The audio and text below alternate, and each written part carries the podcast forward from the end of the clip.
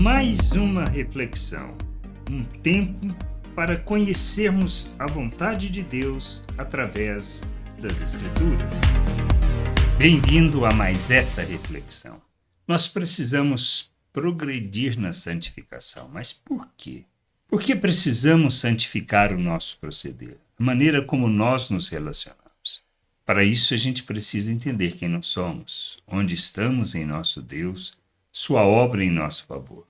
Nós muitas vezes pensamos que se trata de fazer as coisas para agradar a Deus e assim Ele nos recompensar, nos abençoar e nos guardar. Esse é o entendimento natural, é o entendimento do mundo.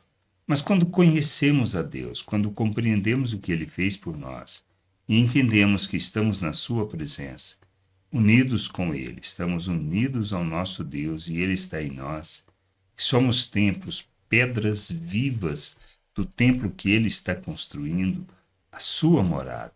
Nós entendemos que não dá para viver de qualquer maneira. Cristo fez uma obra em que nos tirou do império das trevas, do reino das trevas, nos transportou para o reino de Deus, para vivermos segundo o modelo que ele nos deixou, como ele.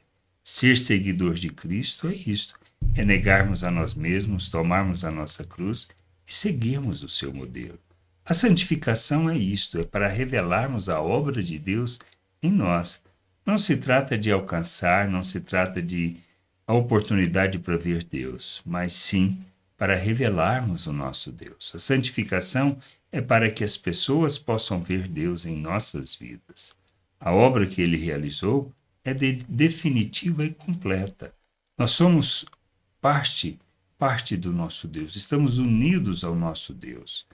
Nós somos coparticipantes da sua natureza divina, mas mais do que isso, nós somos capacitados para rejeitar as paixões humanas, a maneira de viver deste mundo que revela o pecado, que manifesta uma vida que expressa o fruto da carne. Mas nós fomos libertos disso libertos da escravidão do pecado, para não vivermos mais escravos da natureza humana, mas sim para revelarmos o fruto do Espírito, manifestarmos o nosso Deus, vivermos como Cristo. Por isso, santificamos o nosso proceder. Paulo, escrevendo aos irmãos de Tessalônica, na sua primeira carta, no capítulo 4, do versículo 1 ao 5, ele fala: Finalmente, irmãos, pedimos a vocês e os exortamos no Senhor Jesus que, assim como aprenderam de nós a maneira como devem viver e agradar a Deus, como aprenderam a maneira como devem viver e agradar a Deus, e efetivamente o estão fazendo.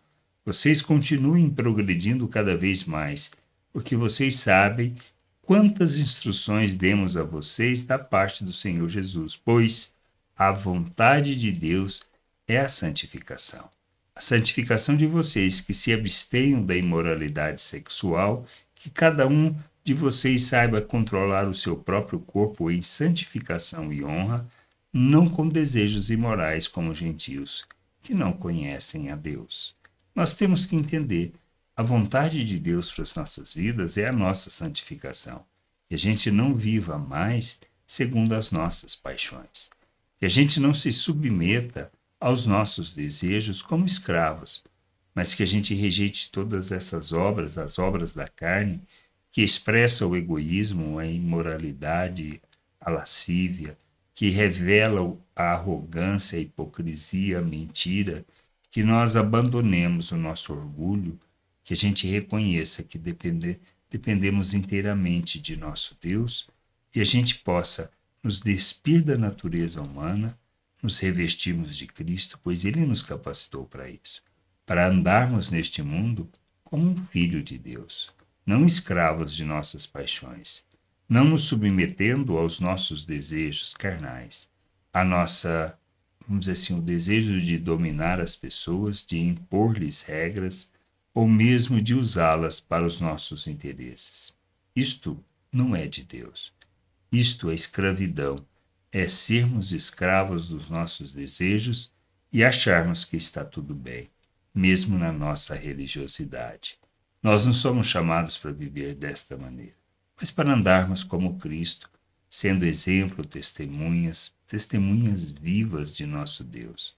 Santificamos para revelarmos o Pai para revelarmos Sua glória, para manifestarmos o seu amor, para andarmos segundo o fruto do Espírito, em que expressa o seu amor, sua graça, misericórdia, sua bondade, a longanimidade, a paciência, que a gente possa crescer no entendimento, na compreensão do querer de Deus e que a gente possa andar na sua vontade, sendo instrumento de justiça e expressão da graça maravilhosa de nosso Deus neste mundo, andando neste mundo como filho de Deus.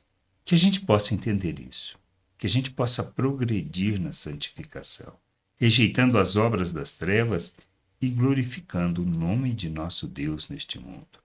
Graça e paz sobre a tua vida. Amém. Gostou da reflexão? Compartilhe. Não deixe de ler as Escrituras.